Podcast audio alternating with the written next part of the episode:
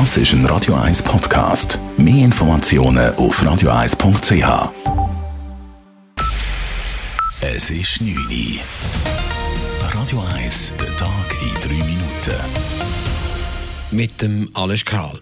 Wer Ferienpläne für Serbien, Kosovo oder Nordmazedonien hatte, muss diese wohl überdenken oder zehn Tage Quarantäne nach der Rückkehr in seine Planung aufnehmen. Der Bund hat heute Abend die gestern angekündigte Liste mit insgesamt 29 Staaten veröffentlicht.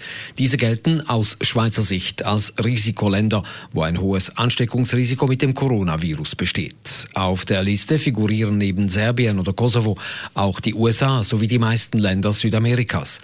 Weiter müssen Personen, die etwa aus Schweden, Russland, Weißrussland, Israel oder Südafrika in die Schweiz einreisen, zehn Tage in Quarantäne. Die Liste wird nach Angaben des Bundes jeden Monat erneuert. Die Stadt Zürich beschränkt nach knapp einer Woche den Zugang zu zwei beliebten Badeanstalten.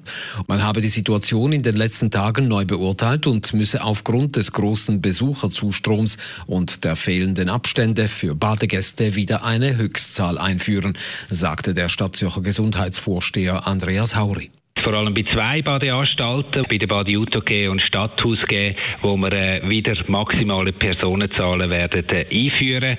Die restlichen Badeanstalten werden wir laufend prüfen und falls notwendig natürlich auch dort Personenbeschränkungen müssen machen. In der Badi Utoke sind ab sofort nur noch maximal 400 Gäste erlaubt. In der Frauenbadi am Stadthausge sind es höchstens 180. Nach dem Flamingo Club ist es schon in drei weiteren Zürcher Clubs zu einem Corona-Fall gekommen.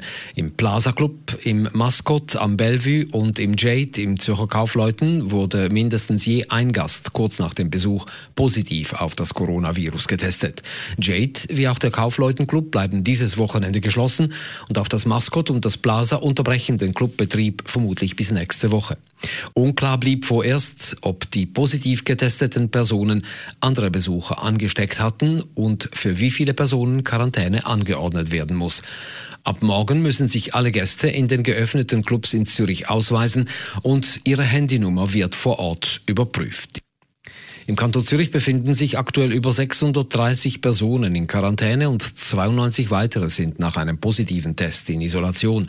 Die kantonale Gesundheitsdirektion meldete heute 57 neue positive Tests. Das ist fast die Hälfte der 116 seit gestern in der ganzen Schweiz gemeldeten neuen positiven Corona-Tests. Tempo-30-Zonen sind ein wirksames Mittel gegen den Verkehrslärm. Zu diesem Ergebnis kommt eine Studie, die Stadt und Kanton Zürich gemeinsam gemacht haben. Einzelheiten von Dave Burkhardt. Diskussionen über Sinn und Unsinn von Tempo-30-Zonen sind emotional geführt worden. Darum ist die Studie überhaupt gemacht worden. Am Tag ist es teils bis zu 3 Dezibel und in der Nacht zwischen 1 und 3 Dezibel ruhiger geworden. Das ist zum Vergleich etwa so, wie wenn man auf dieser Strecke den Verkehr halbiert hätte. Die Studie kommt auch zum Schluss, dass es wegen der Temporeduktionen fast keinen Ausweichverkehr gegeben hat. Das haben viele Quartiere ja befürchtet. Die Studie kommt auch zum Schluss, dass sich die Autofahrer generell gut an die Temporeduktionen halten. Radio 1 Wetter. Am Abend und in der Nacht ist es wechselhaft und zum Teil regnet es noch. Morgen am Freitag zuerst bewölkt, am Nachmittag dann auch sonnige Auffällige. Im Unterland soll es aber trocken bleiben. Temperaturen am frühen Morgen um die 14 bis 15 Grad, am Nachmittag bis 21 Grad. Das war der Tag in drei Minuten.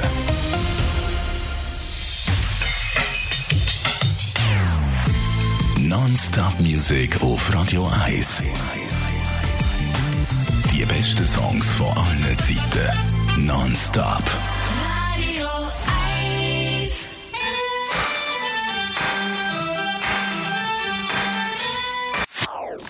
Das ist ein Radio 1 Podcast. Mehr Informationen auf radio1.ch.